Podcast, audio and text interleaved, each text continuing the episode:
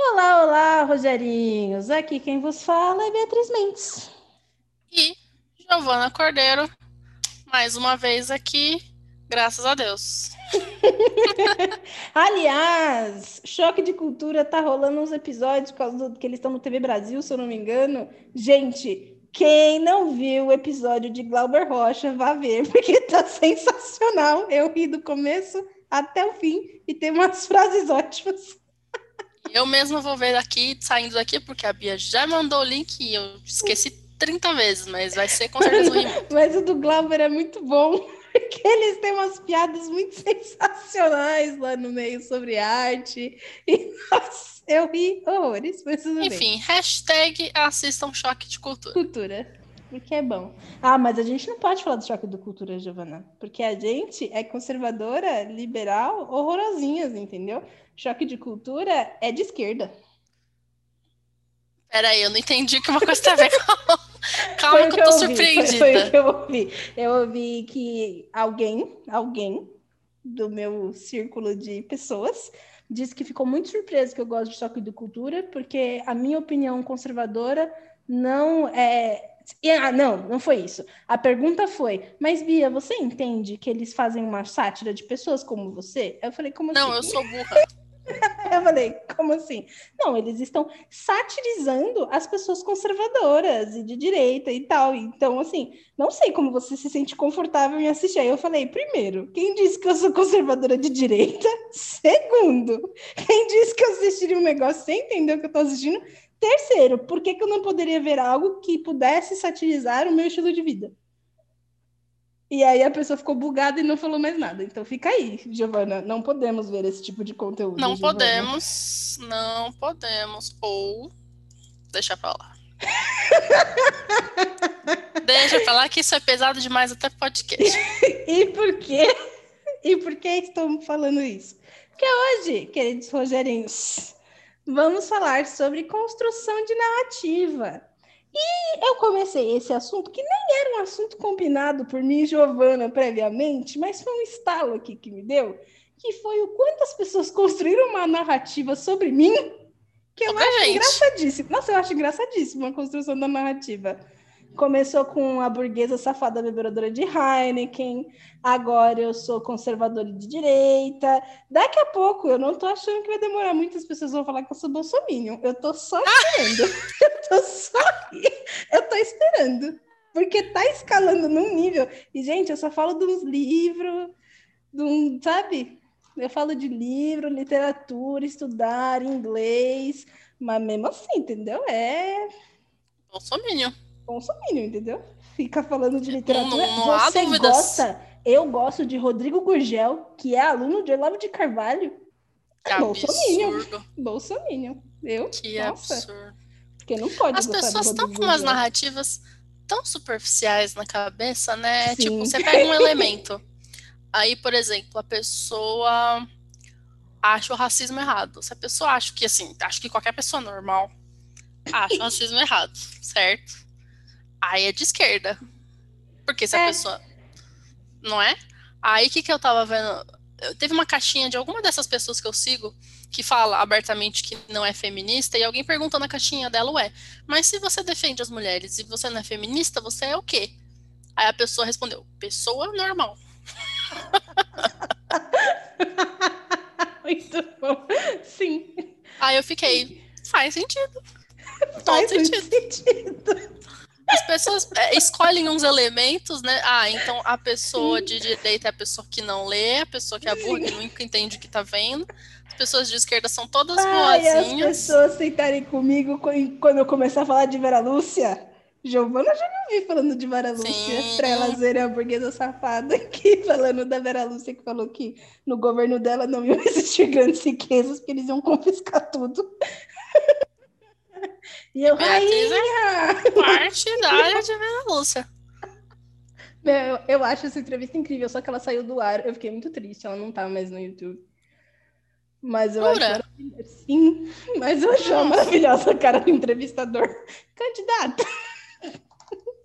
Não, não vai Bom, existir. aí gente. pra fazer um paralelo que, porque a gente começa a falar, né? construção de narrativa, como se todo mundo soubesse exatamente do que é que a gente tá, o que, que tá dentro da nossa cabeça, né? Mas mesmo. eu vou fazer um paralelo com o, livro. O que é construção de narrativa? Vou fazer paralelo com o livro. Por exemplo, o pessoal acha que na faculdade de letras a gente só fuma maconha. Primeiro que no, no, no Instituto Federal nem podia fumar no campus. Vamos começar daí, né? Vamos começar daí. Mas quando a gente fala que ler, lê livros, muitos livros na letra, não é que a gente lê livros e bate palmas para o livro. Alguns fazem isso, mas não é o meu tipo de pessoa. E bate palmas para o livro, e aí fica filosofando nada versus nada. Não é isso. A gente não pega e fala, nossa, este livro preencheu meu coração. Ele até pode preencher, mas esse não é a questão.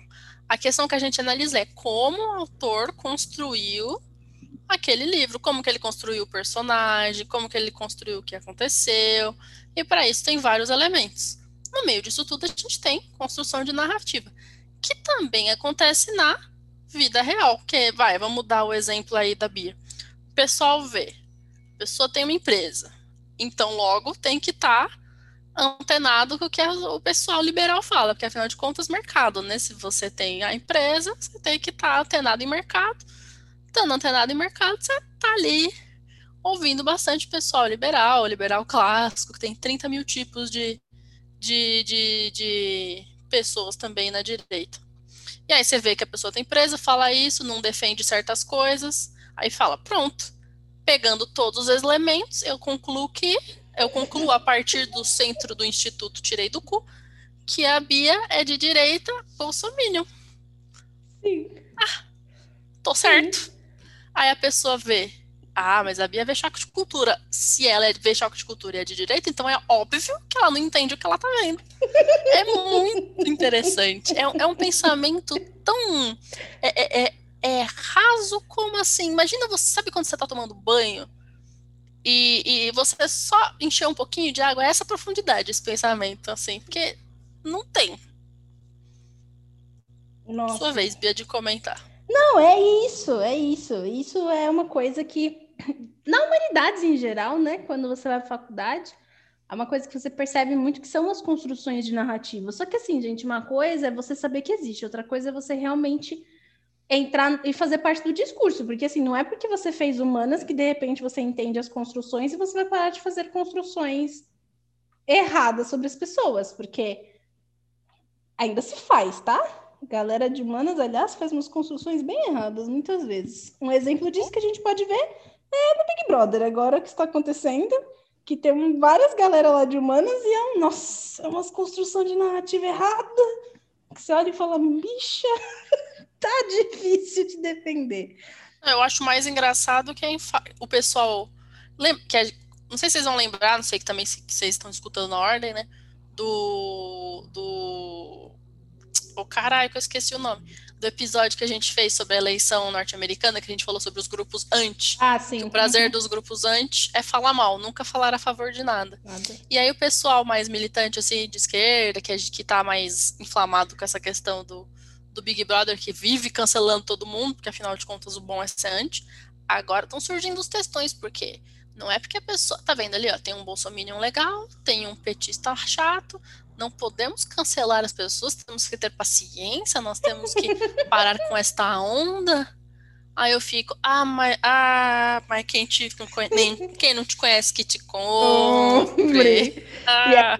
mudou a narrativa de forma lindamente Isso, olha, rápida. aí pode, pode me xingar à vontade, falar que eu sou bolsominion, o que você quiser. Mas o que a esquerda é, assim, expert essa esquerda que a gente está falando é, a malaba, é o malabarismo da narrativa, narrativa, é Daiane dos Santos narrativa, assim, porque olha. Sim, muda muito. E isso é uma coisa que enfraquece muito, né, a esquerda? Enfraquece demais. Porque ninguém sabe para onde está indo. E aí, de repente, chega num lugar que você não se vê mais. E aí você fala. Hum, é tudo uns doidos que cada hora fala uma é, coisa. É, tudo uns doidos que uma E tá sempre querendo atacar, atacar, atacar, atacar, é, atacar.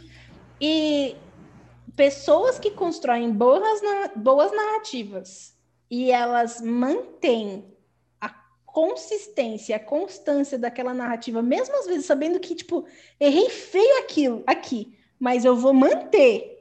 Tô falando em questão política, tá? Mas eu vou manter, porque eu preciso dessa consistência e dessa coerência. Ah, meu bem, essa galera tá conseguindo fazer um estrago aí, viu? Sim. Um estrago. o Lavo de Carvalho. é, então. Ô, para que a gente vai ser tudo processado. Não consegue fazer, olha. É também, eu edito depois. Será que eu vou editar? Será? Acho que não. Sim, será? Porque aparentemente o Olavo de Carvalho tá, tá falido, né? Ele não tem dinheiro para processar. Ou então ele acha que tem que processar para ver se ele tira uns trocos, vai saber. Mas a Coitado. questão é essa, gente. É um cara que montou uma narrativa ali e foi até o, o fim com Querendo ela. ou não, todos nós estamos sempre construindo uma narrativa. A questão Sim. é como a gente participa disso. Exatamente. Ou como a gente mantém. Sim.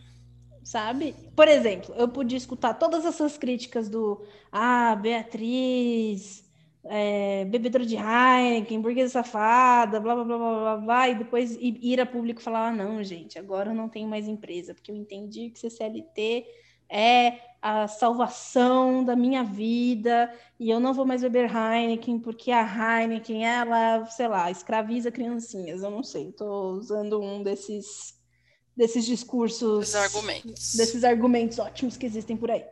Então não vou mais, então agora eu só vou, sei lá, beber Itaipava e ser CLT.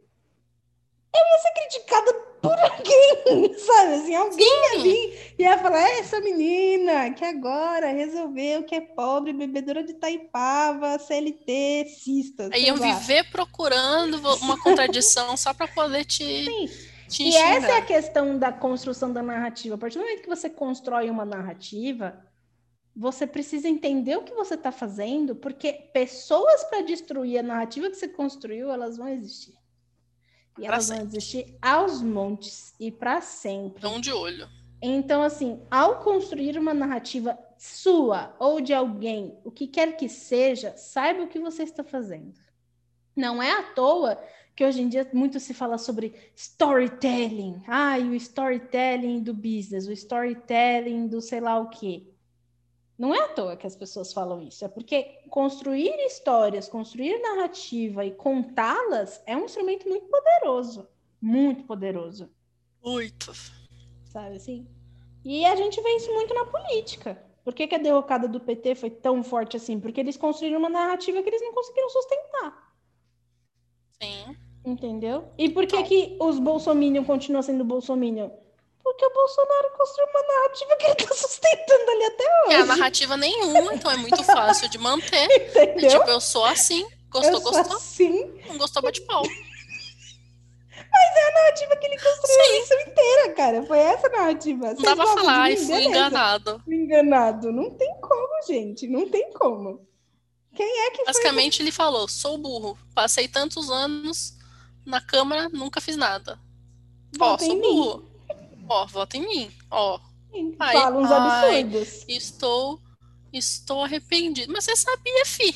Mas eu, eu até entendo os arrependidos. Não tem como se arrepender, tá, gente? Já começa por aí. Mas eu entendo os arrependidos. Essa frase ficou excelente, só que não. Mas por que, que eu entendo os arrependidos? Porque é difícil ver isso. É difícil você entender que a pessoa está construindo uma narrativa.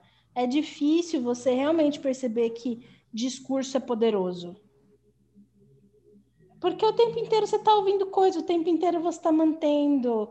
Você olha, existem pontos do Bolsonaro que essas pessoas se aproximaram. Existia um ódio muito grande ao PT naquela época. Sabe assim, muito mais ódio ao PT do que amor ao Bolsonaro. Então tudo E- isso é importante. E eu, isso eu acho que, claro, um, já vou deixar eh, alguns pontos para construir esse, esse pensamento. É, um, eu concordo com quem diz que está muito ultra- ultrapassado é, separar direita e esquerda. Eu Porque antes era tipo o concordo. tamanho do Estado, mas tem esquerda que quer Estado grande, tem esquerda que é Estado pequeno, Estado zero. E na direita também tem Estado pequeno e Estado grande. Então, de, de nomear os, os grupos mesmo, quem é, é social-democrata, quem é conservador, quem é monarquista, quem é liberal clássico, etc e tal. E uma das coisas que eu vi já vai fazer um tempo, um, um TED Talk, que eu não vou lembrar agora exatamente o título, mas eu posso pegar depois, que falava como o, a guerra ao terror dos Estados Unidos desmontou a própria narrativa dos Estados Unidos. Uhum. E que um grande. Eu acho que eu já falei isso em algum episódio, mas assim, que o grande. Um dos grandes lances para a gente manter na nossa, nossa narrativa verdadeira, porque a gente não tem como, como escapar de ter uma narrativa, porque você tem a sua vida, você tem a forma como as pessoas te veem, né? A sua narrativa é uma junção de tudo isso, do que você vive, de como as pessoas te veem, de como você se vê, e tudo isso o tempo todo em conjunto, tá aí montando sua narrativa. Mas você pode fazer sua narrativa passando pela ideologia, uhum. e é o que acaba cagando as pessoas, ou passando pelos seus valores. Se você primeiro fazer a coisa passar, passar pelos seus valores, depois pela ideologia, você tem um caminho mais verdadeiro. Sim. Porque aí sua ideologia está baseada nos seus valores. Se você passa primeiro na ideologia esquece os valores ou muda ou então os valores de acordo com a ideologia. Os... É, exatamente, é isso que eu ia falar. Mudar os seus valores de acordo com uma ideologia. Isso é muito complicado, gente. Valor é uma coisa muito forte. Valor, princípio, é muito forte. A Giovana tem um valor que eu sempre brinco muito com ela, porque ela fala e eu fico, mano, ninguém fala, fala isso? mais isso, que é retidão moral. Retidão moral. Gente, retidão moral. Ah, pelo amor de Deus, ninguém A licença isso. que eu sou Stark, Mas, entendeu? Como... eu sou Matel. Mas como a Giovana fala disso, como uma... ela usa essa coisa, tipo, retidão moral. Você, pela forma dela falar, dá para perceber o quanto isso é importante para ela. Não adianta ela resolver que ela vai ver uma ideologia que não respeite tanto esse valor que ela tem e falar, ah, mas eu vou mudar um pouco. Sabe assim? Uma pessoa que fala retidão moral, gente, não vai conseguir mudar esse valor. Sinto muito. Sabe assim? Pois é. Cara, retidão. Ah, mas você. tem que, eu quero sempre. Eu, claro que assim, é impossível o ser humano ser coerente o tempo inteiro, porque o ser, o, a natureza do ser humano não é nem ser ruim, nem ser bom, é ser imperfeito. Porque nós contemos multidões. Exato. Hashtag Walt Whitman. É, que a natureza, né, que a gente estava falando sobre a natureza do, do, no outro episódio, né, a natureza da criança ser boa e tal. A natureza do ser humano, gente, é ser imperfeito. Eu tô aqui lendo Meditações do Marco Aurélio, do século I. E se você ler esse livro hoje, se, se eu não te falar que é do século I, você ia achar que era do carinha que vive ali na esquina, que é os mesmos problemas são os mesmos problemas desde sempre. Então não adianta a gente pensar assim, vai, para mim um valor, para mim retidão moral, que tem a ver com honra, que tem a ver com um monte de coisa, passa por ser coerente. Uhum. E aí não adianta falar, ah, mas você vai fazer parte de minha ideologia, mas você tem que, mesmo que você não, não gosta muito de uma parte, você tem que continuar fazendo parte desse, desse grupo aqui. Então, não. não é coerente. Não adianta você achar que do nada a pessoa que tem um valor forte vai mudar. Inclusive, eu sou muito mais pelos valores do que pelos, pelas ideologias, entendeu? Beijo, me liga. Eu também. E aí eu passei por um período muito grande onde eu ficava tipo, não, mas eu preciso ter uma questão ideológica. A Giovana estava próxima a mim nesse período, que eu queria ter uma, uma questão ideológica mais justa e mais salvar o mundo e mais abraçar a todos e mais gratidão, namastê. É, eu passei por esse período. Foi uma bosta. Foi horrível, porque não tinha nada a ver com quem eu era, nada a ver com os meus valores. E eu acho que, assim, existe uma coisa de você ser escroto, ou de você ser criminoso, ou de você ser, uh, sabe, assim, nível bolsominion mesmo, assim. Outra coisa é você só respeitar que, assim, isso não é para mim. E eu vou seguir minha vida sem isso. E quem quiser essa vertente aí, essa narrativa, que escolha para si. Eu não preciso escolher e isso. Parabéns, né? Mas aí, é uma assim... coisa que, se você, por exemplo, se você faz exatamente essa narrativa que eu acabei de fazer, muitas pessoas vão falar que você é bandido, né? Pois é. Entendeu? Apedreja. Pior pessoa. mas, mas aí a gente tem os virtuosos. Esses são todos os virtuosos. Ah, esses têm retidão moral pra cacete. E aí dá um exemplo assim, sabe, gente, um exemplo do porquê, porque a gente tá vendo muito post sobre, mas a gente não assiste Big Brother, não porque a gente se acha mais inteligente, é só porque a gente não assiste mesmo, porque entre Big Brother e The Sims, é mais legal jogar The Sims, que pelo menos você controla as pessoas e, e constrói casinha. Gente, entre Big Brother e trabalhar, é mais legal trabalhar porque te dá dinheiro. Porque dá dinheiro, entendeu? É assim. Mas é real. E vai, o pessoal que tá. Eu não sei o que tá acontecendo, entendeu, gente? Não quer dizer que eu tô defendendo ou atacando ninguém, porque eu não sei o que tá acontecendo. Eu sei que tá tendo rebuliço lá da Carol com K. Todo mundo tá Uhum. falando da Carol com K, Carol com K pra lá, Carol com K pra cá.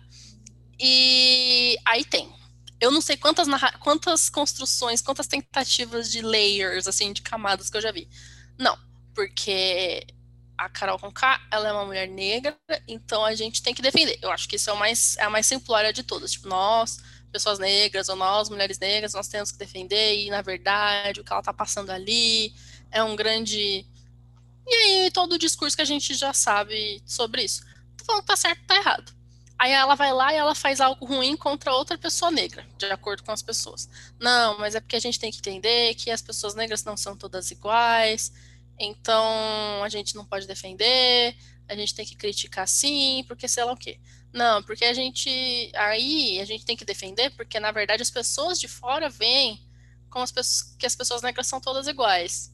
Então, e aí vai, e aí vai, e aí vai, uma coisa, uma coisa que puxa outra, que puxa outra. E eu sei que aí uma pessoa pega o que a outra pessoa falou, e aí vira um discurso que nem eles sabem o que, que mais que está acontecendo, ao invés de só pensar, de olhar e pensar. A pessoa está sendo escrota. Tem coisa que não precisa de narrativa, entendeu? Tem coisas que elas só são do jeito que são. Mas a Globo é óbvio que ela tá. Gente, primeiro, o Big Brother é editado.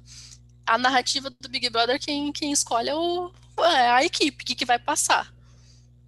Não sei se a quantidade de coisa de, Uhum. horror- de absurdo que a mulher Bom. fala. Poucas pessoas veem o pay-per-view, né? A maioria não vê o, o pay-per-view. A não ser que você veja o pay-per-view, você tá vendo a montagem que a, a emissora quis pôr.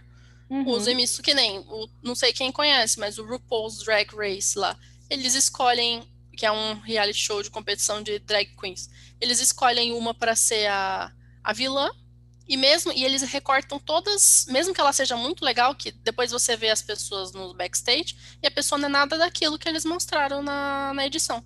Eles pegaram todas as piores partes da pessoa para fazer uma edição para ter aquela a vilã da, da temporada. Uhum. Pronto, é recorte, entendeu? Então a emissora constrói a narrativa dela e a gente de fora reforça fazendo essa quantidade de post e vídeo e análises bunda sobre. Ai, porque. E eu vi um post muito bom essa semana sobre isso, eu não sei se eu compartilhei. Que era tipo assim: pessoa vai na internet comentar sobre como o Big Brother é uma tortura psicológica, nananã, enquanto assiste o Big Brother, e faz post sobre, e Uhum. aumenta a visibilidade e etc. E continua gostando e muitas críticas em relação a isso, e todas elas perpassam muito a questão de distopia e dessa coisa, tipo, de você ficar torcendo. Porque, meu, o Big Brother, não quando começou é óbvio, mas ele sempre vai me remeter à questão dos gladiadores. Sempre, sempre, sempre vai Eu me penso a remeter à questão mesma dos coisa. gladiadores. Sempre. É um bando Mesma de coisa. gente torcendo para as pessoas se engalfinharem e que, sabe, que morram todos, menos o meu queridinho. O pão e circo. Sabe? Total, É, tô- é, é- é isso. E assim, a gente sabe, assim, para quem estuda isso, essa é uma análise muito superficial, sabe assim? sim. Mas, para mim, sempre é isso. É, sentar ali é simplesmente observar. Então, de uns tempos para cá, eu vejo que tem muita essa movimentação de tentar tirar alguma crítica social, alguma coisa e etc.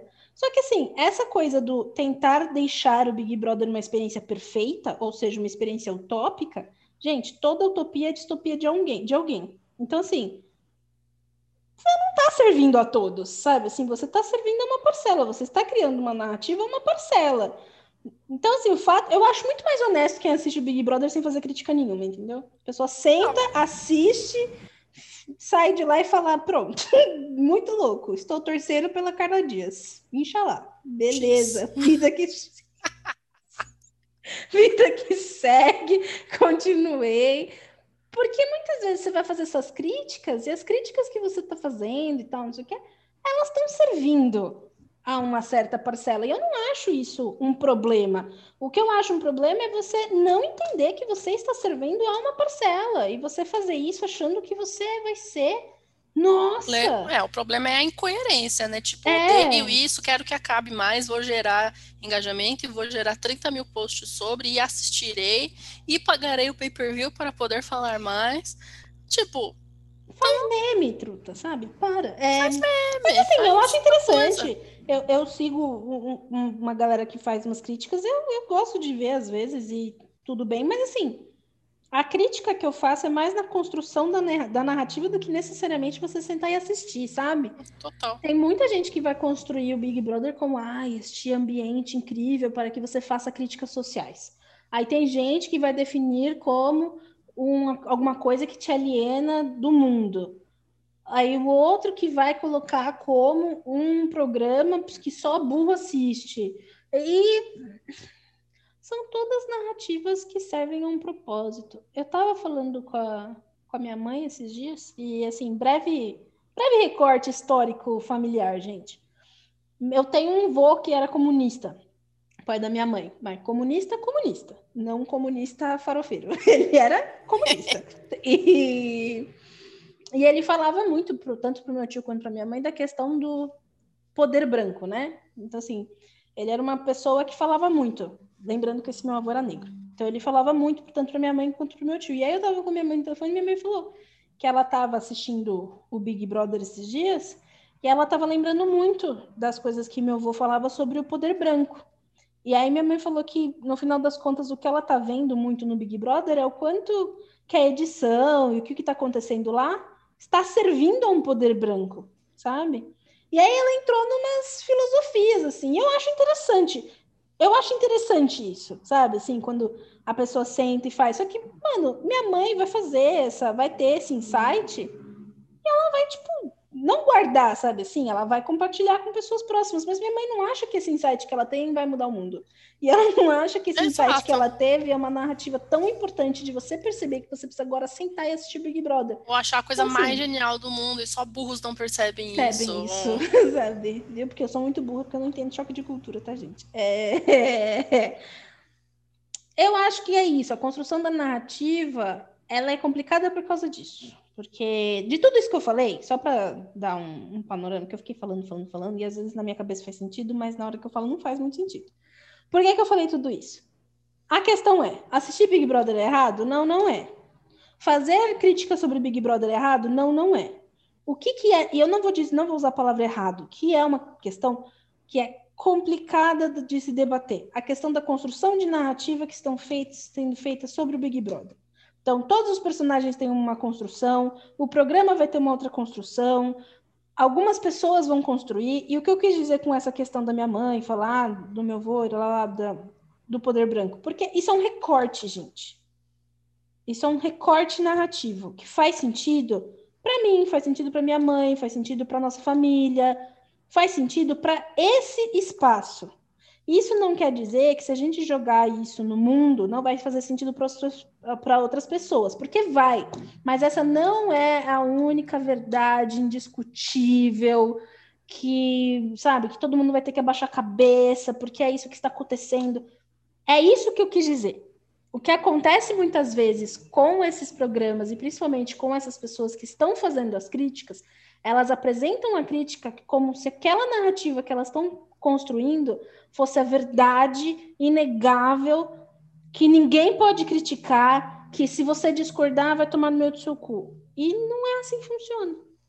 E eu tenho um adendo, né? Para mim, esse é um problema também muito sério e adendando com quem tá sempre tudo, tudo vira caso, tudo vira um grande caso. Tudo vira caso. E esse, grande, esse grande caso que a pessoa fez é o salvador do mundo. E se você não concorda, você é fascista, você é genocida, você é. Todas essas palavras banalizadas e que perderam completamente o sentido. Fascista! Ai, ai, George Orwell deve se virar no túmulo assim. Não aprenderam nada! Ai, meu Deus. Esvaziar, porque tá tudo lá, né, gente? Até o esvaziamento das palavras é. Sim. Nossa. 1934 Sim. nem é minha distopia preferida, mas é, ela é, é aqui tá tudo lá. Tá tudo lá. É, não é a minha distopia favorita, mas tá tudo lá, sim, é verdade. Sim. Pois é, minuto de silêncio. Fez Fez um minuto de porque... silêncio. Não, é porque assim, distopia, né? Eu não vou continuar, porque senão a gente não, Senão, sai daqui nunca Vai mais. Eu vou começar a falar de arqueologias do futuro. E aí, não, e aí, mas a questão assim, não é que você, você não tem como escapar de uma narrativa, escapar de nada, mas talvez procurar ver as coisas com um primeiro olhar neutro. Eu- não é que não é possível, porque é óbvio que você vai ter seu julgamento primeiro, mas tipo, aceitar outros pontos de vista. Vou fazer uma ponte de, com isso que você está falando e com uma coisa que a gente falou lá atrás. Que, gente, eu sou eu falando, eu acho que a palavra que me define é freestyle. Ponto. Não, Essa sim, é eu a só- palavra que me define. Eu só deixo seguir. Nossa, eu sou muito freestyle. Então, ah, o que eu ia falar é o seguinte: a gente falou bastante lá atrás da questão de. Lá atrás, faz, sei lá, 10 minutos, da questão de ideologia e valor, e você não pode simplesmente pegar a ideologia e tentar fazer isso se transformar em valor. É importante que você use os seus valores e aí você busque, vamos colocar entre aspas, uma ideologia que melhor se encaixe nos seus valores. E isso faz muito sentido, porque o que acontece? Quando você usa os seus valores, que é quem você é, na verdade, aí você busca uma ideologia e você consegue construir essa narrativa, você se sente muito confortável para defender isso. Então, não interessa o que as pessoas vão falar ou a sociedade vai descrever sobre você. Você sabe quem você é. Você está confortável nesse ambiente, sabe assim? E aí, trazendo para essa discussão que a gente está fazendo de Big Brother, etc., o que me incomoda mais, e agora que eu, que eu, que eu ia colocar, é que assim, tem muita gente fazendo análises, porque é uma análise que vai ter like. Então, às vezes, a pessoa nem necessariamente entendeu o que ela está falando, e nem necessariamente ela concorda com o que ela está falando.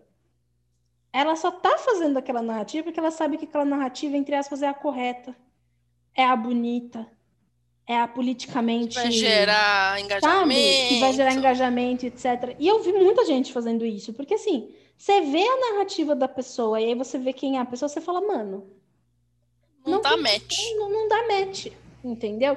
E se você pressionar só um pouquinho, você vê o quanto a pessoa quebra naquele momento. Porque ela não vai conseguir segurar, ela não vai conseguir se impor naquilo ali. E É só uma é o meu- reprodução vazia, né? e essa é a minha crítica com vários movimentos, assim, tem muita reprodução vazia, porque assim, forma-se o movimento, e os movimentos eles precisam ser formados, etc, e todo movimento tem a sua narrativa, e aí as pessoas vão entrando, vão entrando, vão entrando. Aí, de repente, uma pessoa lá dentro que tem uma- um grande potencial de comunicação, ela começa a ser a porta-voz desse movimento. Mas ela nem é, mas os valores dela nem estão muito naquele movimento. Aí um dia ela sai daquele movimento e sai falando um monte de absurdo, e ela leva uma galera junto porque ela sabe falar as coisas. E a menina inverno é um exemplo disso, Sim, eu tava pensando nela mesmo quando você tava falando.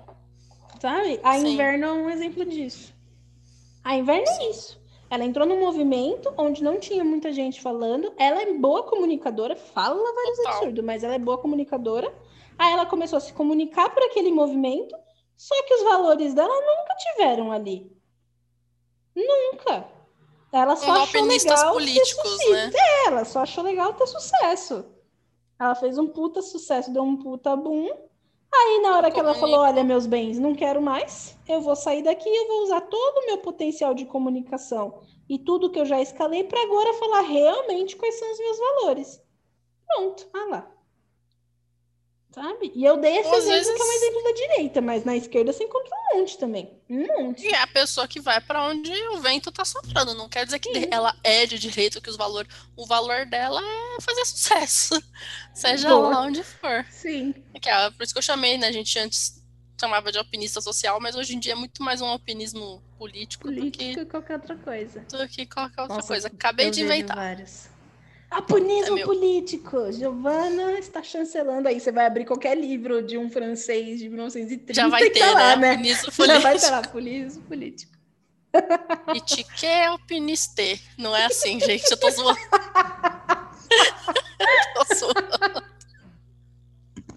Ai, que alpinista é muito bom. E eu fiz com a ordem do inglês ainda, que é pra ser assim. Sim, política é o viu, gente? Ai, meu Deus. É que, assim que fala. que meu orientador nunca escute isso daqui e falar, meu Deus, o que, que foi que eu aceitei? Ai. Para o E, meu mestrado. Gente, meus vizinhos estão gritando um pouco. Pode ser que o áudio. Foi mal eu aí. tô escutando, então acho que eles também não estão. Tá bom. E isso tudo que a gente tá falando de, de quem vai mudando os valores. É, isso é uma coisa que, que me- eu sempre, a pessoa fala, Giovanna, você sempre fala de Jordan Peterson. É, gente, apenas aceitem, a vida é assim, Jordan não vou Peterson é falar maravilhoso. nada. Não tá? fala mesmo, que você já me falou bastante outros episódios aí, já meteu o pau em mim, já, já tá bom. Tenho um ódio dessas pessoas que não levam a recomendação do amiguinho a sério. Tá É, bom? eu, eu era assim, hoje em dia eu não sou mais. Que ele, que eu- ele fala muito em vários debates, em várias entrevistas, tipo, eu só escuto ideologia quando você abre a boca, porque é tão previsível que eu já sei qual é a próxima coisa que você vai falar. Porque você, eu não tô, tipo, você- não é a sua opinião, não é o que você pensa. É só uma reprodução. Fala fora disso, fala o que você Uhum. pensa. Não reproduz só a coisa porque você tem que porque você concorda com uma parte daquilo, você tem que reproduzir todas as outras partes. É, abandone isso, né? Acho que até vai ser uma nova regra aí do livro dele, é abandone toda ideologia, alguma coisa assim. Uhum. Eu vi um, um preview 12 more rules. Beyond Order. Fica aqui Beyond a Order. propaganda. Vou A mandar pra ele, propaganda ô aqui. Jordan Peterson. Meu, Tá. quer um, um royalties. Não, royalties é ele, eu É quero ele uma que comissão. Fala não, que é ele que vai falar. Eu que quero, minha filha. Você que Pois é, não, não falo não, você tá bem louco. Ah, E, gosto mas é isso. Muito, Muito. dó da história dele, mas eu gosto dele. E a gente vai ver essa construção de narrativa em todos os lugares, gente. A mídia é uma grande construtora de narrativas. A questão é você saber. Ali tem uma narrativa. Você quer saber, você não quer saber, você só quer se entreter. Não Eu penso compre. muito, tipo, concordo com essa narrativa ou não? E aí eu Sim. busco narrativas diferentes sobre o mesmo fato. E aí eu Você vai montando ficar, sua própria forma de pensar. "Hum, Que a gente tem um ótimo exemplo do a- que está acontecendo. É, um- é menos conhecido que o BBB, mas a Bia está investida neste assunto. E eu acho que a Bia, o jeito que ela tá pensando, tá certo. Que eu não sei se vocês conhecem o ator o Armie Hammer. Ele tá ficando mais famoso conforme o passar dos anos. Mas ele fez o mais velho lá no Me Chame Pelo Seu Nome. O, o, o- se você não sabe quem é, Google agora, vê a cara dele pra saber a, a cara que a gente tá falando. Army, A-R-M-I-E, Hammer, Hammer de martelo em inglês. Então, H, dois Faça uma é. análise de construção de Ai, narrativa gente, é de Army história Hammer. muito, muito, muito doida, porque assim, a gente já falou isso, meu, a gente falou isso desde o primeiro podcast do episódio de quando a gente voltou, que foi você que falou a notícia, eu falei, que? Como assim? Aí eu entrei no vortex da pesquisa. Mas Pois é. o que aconteceu foi o seguinte, ele foi acusado de ser canibal por uma menina com quem ele saiu. Aí começaram a sair vários, aí descobriram que ele postou um vídeo num hotel onde ele filmou, primeiro que ele estava falando que tinha usado droga, e aí depois ele filmou uma mulher toda amarrada na cama, e aí pronto. Fez-se o grande escândalo. Aí ele saiu de um filme que ele estava gravando, saiu de uma série que ele estava gravando, e agora ele acabou de perder os agentes dele, o pessoal que agenciava ele em Hollywood. Ele não tem mais agência. Ou seja, é um ator de Hollywood que agora está desempregadinho por causa de todas essas, essas confusões. Só que assim, gente, existe um mundo chamado BDSM. Pesquisa, tá bom? É isso. Não é sobre isso o podcast. Não é sobre esse podcast. Existe este mundo. Este mundo que é um mundo de pessoas que têm fantasias, fetiches e coisas diferentes. Ok. E o Armie Hammer já tinha falado em outros, em outras entrevistas, etc., que ele é adepto de algumas práticas do BDSM. E aí, você vai ver a entrevista com as meninas que se relacionaram com ele, e a maioria delas fala coisas como: Eu fui manipulada por ele, porque ele me trouxe. E aí o entrevistador pergunta: Mas você sabia que ele era adepto? Sim, gente. Existe entrevistas públicas do Armie Hammer falando que sim, é adepto ao BDSM. Ele não fala o quê, porque o BDSM é um mundo muito vasto, muito grande, ele não fala o quê, mas ele fala que sim, que é aberto. E aí as meninas falam: não, no começo ele era extremamente carinhoso, ele era extremamente incrível. Aos poucos ele ia introduzindo as ideias, as ideias do que ele gostaria de fazer e tudo mais. E aí tem uma parte que o entrevistador pergunta para a menina: mas o que você disse? Aí ela falou: eu estava apaixonada, então eu disse sim. Aí a gente entra num problema, porque o que acontece, gente? A partir do momento que você fala, eu estava apaixonada e eu disse sim, como é que você quer que outra pessoa adivinhe. Ela Minha bola de cristal, né? Que o seu sim, na verdade, é um não. Ou que o seu sim, na verdade, é um depende. É muito complicado, cara. Não, não dá um sim, pra sim, você. porque você é famoso, eu quero falar com é, você. Tipo... Sabe? Ah, sim, porque você me tratou bem, eu não acho que você vai ser tão violento a ponto de me deixar marcada. O cara olha para você e fala, eu quero te deixar marcada. Pode ser? E você fala, sim, porque eu não acredito que você vai fazer isso. Eu falo para você, vamos de novo, gente, vamos de novo. Situação. O cara vira para você e fala, ou a menina vira para você e fala, eu quero te deixar marcado. Eu quero bater em você e te deixar marcado. Sim ou não? Você olha para a pessoa e fala, sim. Pensando que, ah, impossível, essa pessoa não vai me deixar marcada. Quem é o doido da história? É só uma pergunta, entendeu? E agora vão mandar mensagem falando que eu tô passando pano pra macho. Vão? Você acha que não? Antifeminista, vão, anticrista. Vão, com certeza. Eu já tô até esperando as caixinhas no Instagram. Ah, minha filha, e vai vir caixinha de. Mas, Bia, você gosta de BDSM? Pai, se prepara. se prepara que vai vir. Falou, vai ter. Adoro. Eu vou falar BDS quem? Essa é a minha resposta. E... e é isso, galera. Tipo, tá acontecendo muito isso. E ele tá. E assim, tem muita. Teve uma menina que foi o último caso que eu tava falando pra Giovana antes do, do podcast. Que esse eu achei sacanagem mesmo. Que é uma, uma mina que já tinha feito um filme com ele, uma atriz. E não se sabe quem ela é, porque das, dos acordos que ela fez com a mídia foi não ser divulgado o nome dela, a identidade e tudo mais. E ela simplesmente entrou em contato com o Army, com o Army Hammer, para fazer perguntas, para estimular ele a falar sobre todas as preferências dele dentro do mundo BDSM, tudo que ele gostaria de fazer, para lançar várias iscas, para ele conversar com ela, para ela vender essa conversa. E ela fez isso. Então, assim, o cara tava quieto, quieto, mudo. Ela foi com toda uma historinha de tipo, ah, você tá bem, tá tudo bem com você e tal, não sei o quê. É só ler os prints, gente. Ela vendeu os prints, estão todos em inglês, mas ela vendeu os prints, estão tipo na internet, estão nos blogs da vida. E a primeira conversa é ela, cara, é ela jogando a isca, assim. E aí, você tá bem? Como é que você tá? Tal, não sei o quê. E aí eles começam a conversar. E aí eu acho que ele se sentiu confortável, começou a falar, tipo, ah, o que, que ele gostava, o que, que ele não gostava, algumas fantasias que ele tinha e tal, não sei o quê. E ela vendeu, e eles estão pintando o cara como se ele fosse, nossa senhora o mais maldito, o mais horroroso. Assim, de verdade, foi o que eu falei pra Giovana. Se descobrirem mesmo que ele cometeu qualquer tipo de crime, eu acho que o filho da puta tem que ser preso mesmo.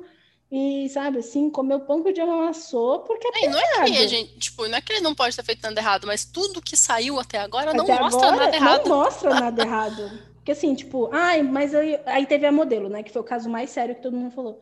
Ah, mas ele fez uma letra A com faca na minha virilha e eu tenho a cicatriz até hoje mas ela não fala como, ela não fala por quê, ela não fala de que forma. E assim, gente, é uma, é uma prática pesada? É uma prática pesada. Agora, se você vai pesquisar casais, etc., tem gente que existe uma prática chamada branding. E aí você pesquisa. Eu acho bizarro num nível bizarro. 100 milhões. Mas a partir do momento que a pessoa vira para você e fala, posso marcar a letra do meu nome na sua virilha, e você fala, pode, eu acho complicado. Depois você virar e falar, ah, eu tenho a cicatriz até hoje e a minha, o meu emocional está complicado. Eu não achei que ele ia me marcar, mesmo eu falando que sim. Agora, se foi uma coisa tipo, vou te amarrar e vou marcar você sem o seu consentimento, prende esse filho da puta, entendeu? É isso que eu tenho a dizer. Sabe, assim, bota fogo nele. Aquelas meio horrorosas, né? Bota fogo nele. Eu quero ver esse homem no corredor do, sabe, assim, maldito. Mas é isso, assim, é, é, é, estão criando uma narrativa de que ele é um puta de um monstro. Mas o que eu Por mais desconhecimento é, de BDSM. E o que eu tô mais vendo é, tipo, até, até agora, gente, se alguém está ouvindo isso e encontrar um relato, me mande, porque daí a gente vai falar bem mais Estamos gravando no dia 6 de fevereiro de 2021. Exato. Então, assim, se acharem, vocês me falam. Porque até agora, cara, das entrevistas que eu vi, eu não vi nenhuma mulher falando. Não, aconteceu que a gente estava junto, aí eu falei que não, e ele continuou. Não vi. Não, não teve vi. mesmo. É. Não vi. E olha que eu li muita entrevista. E eu tá não bom? li, eu escutei a Bia contando e a Bia falou a verdade. e eu li, minha cara, eu li muita entrevista. E eu não vi nenhuma das entrevistas. Tipo, eu vi foto da mulher chorando que postaram. Eu vi foto de gente metendo pau. Eu vi o, o, o, tem um blogueiro americano que mete pau também e fala as coisas, também vi o canal dele. Nossa, eu, eu vejo umas coisas muito lixão, né? Mas é assim que eu me divido, tá, gente? E aí eu, fui, eu fico analisando narrativas, é isso que eu faço. Aí eu fui, fui ver isso. Aí a ex-mulher do Armie Hammer se manifestou e falou: uma vergonha. Grande manifestação. Parabéns, muito boa essa manifestação. Ela, não, ela falou: estou chocada. Essa foi a manifestação dela. E as pessoas, tipo, ela falou essas duas palavras, e você tem artigos e mais artigos do, falando que ela se manifestou. E ela falou: Estou mulher, Ex-mulher de Armie Hammer, Hammer declara estar chocada. E foi é tudo isso. que ela disse. Foi tudo que ela disse, ela não falou mais nada. E aí, tipo, mano, aí agora já viram que, tipo, tem vários vídeos, e esse ele já confessou que ele estava se drogando. Ok, ele confessou, ele realmente estava se drogando. Aí eu já vejo o primeiro ponto o primeiro ponto é esse, que me faz ficar na corda bamba de achar que ele tem parcela de culto com essa história toda, porque ele estava se drogando no meio de uma prática. Então, não já devia, acho né? errado, não devia. Não, não pode fazer isso. Isso aí é errado. Você tem que estar, tá, sabe, tipo, são. Você não pode estar tá drogado, nem medicado, nem nada do tipo. Você tem que estar tá 100% são. E aí, isso tudo porque eu leio muito, viu, gente? Eu leio demais. E às vezes eu leio coisas que eu não deveria ler. Eu falei isso para a Cris, que vai fazer. Eu posso falar o nome dela, Calda Show. A Cris, que vai fazer um negócio de fanfic. E uhum. aí ela só falou: Ah, não quero nada explícito. Eu falei: Não, beleza. Vou... Imagina, eu vou pegar coisa explícita. Imagina, Cris, a gente vai estudar isso em aula peguei várias fanfic e tal, não sei o que, mandei para ela. Aí depois que eu mandei para ela, ela falou: Ah, Bia, eu achei essa primeira meio violenta. Eu falei, mas violência também, não pode. Aí ela, então, nada explícita. Aí eu, ah, entendi. Pera, calma, então me manda todas, porque eu te mandei uma é fanfic um 12 anos. Entendeu? Mano, mas é a fanfic 12 anos que tem. A violência é foda ali. Tipo, é difícil encontrar uma fanfic com violência fanfic baixa. Fanfic family friendly. Onde é isso difícil. existe, não sei. Não sei. Eu também não sei. Uh... Aí é isso que eu fico pensando, tipo, mano. Aí, ó. Aí depois vem a outra, a ex do Hammer. Vivemos um relacionamento poliamoroso. Moça. Mas, moça. Aí as pessoas estão falando, não, porque... Calças, é, porque o Armie Hammer tem relacionamentos poliamorosos. E o Kiko? Ele não pode ser do poliamor agora?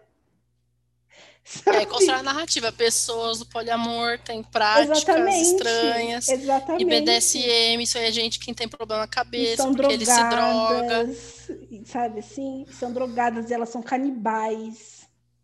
Porque elas vão querer. É a narrativa do você. comunista come criancinha é, e coisa do gênero. É a mesma coisa. Eu tô chocada. E aí eu tô chocada com tudo isso. E eu só quero saber o final. E assim, com tudo isso que estão fazendo, de verdade, eu espero que acham que achem que o Armie Hammer é tipo culpado de alguma coisa, porque mano, se ele não for, acabaram com a vida dele. Pois é, acabaram com a vida do branco, homem, tipo, tu, todos os privilégios. Hétero eu já não sei, entendeu? Hétero a gente já não sabe, sabe porque a atuação porque, na minha opinião, seu nome é muito Na boa. minha opinião, ele tem um, um caso com o Chalamet. Inclusive, enquanto a, a parada tava rolando, ele tava na casa do Chalamet. É, não tava na casa nada, dele, não. ele apareceu na frente da casa, né? Se ele estava na casa ou não...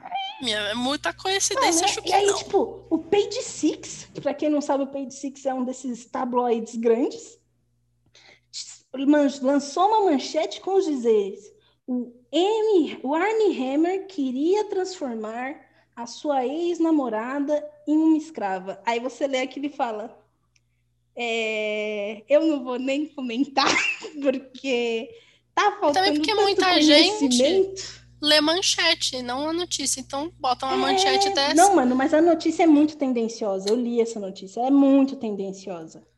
Aliás, pessoal, fica aí, dica. Pessoas que, que estudam análise de discurso. Se você quiser fazer uma sobre a construção de narrativas por manchetes, ia Tem. ser incrível. Já tem.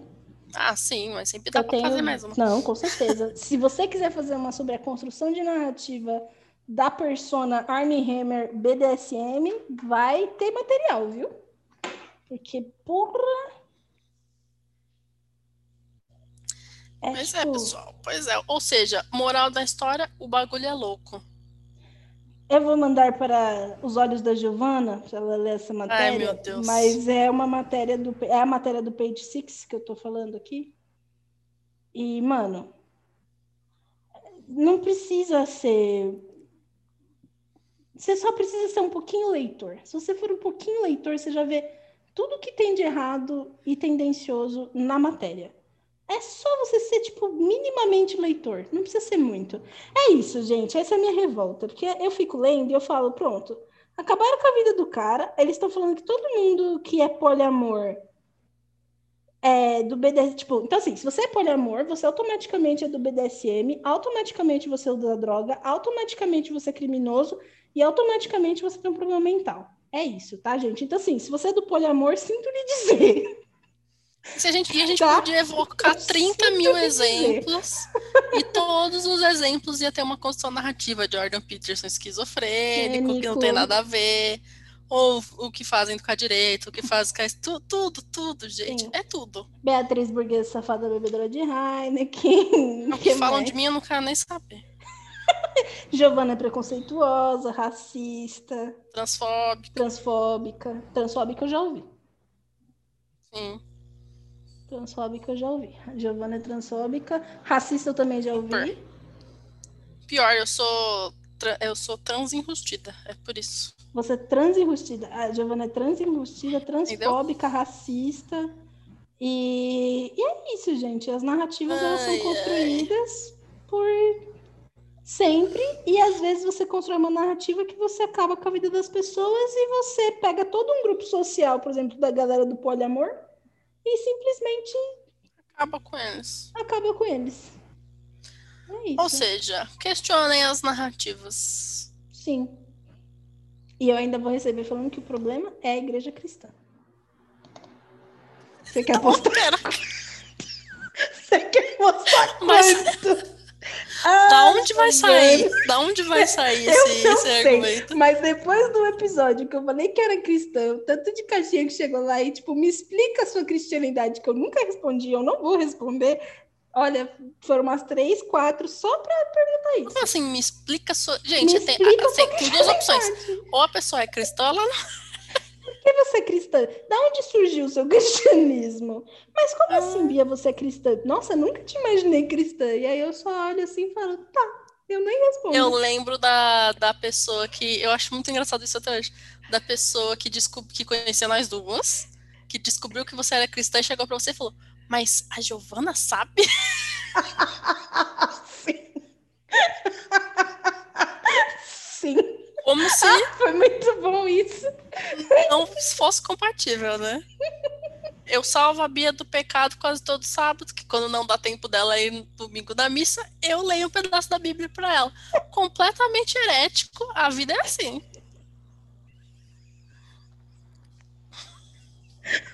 Real. Jesus amado. É, eu acho que o jeito começou a falar besteira, acho que tá na hora de como terminar já. Mas é isso, gente. Eu tinha falado da Giovana que eu não ia falar do caso Armieter, mas aí eu. Nossa Senhora, me desculpem, tá? E é isso, façam pesquisa. Mas se for entrar no Vortex, cuidado com o Vortex do BDSM, porque eu já caí nessa besteira e eu saí traumatizada. Então, cuidado, tá? Só isso que eu tenho a dizer. Cuidado. Cuidado. Eu entrei E boa Vortex. noite. Boa noite, galerinha. Até mais. Ai, tchau.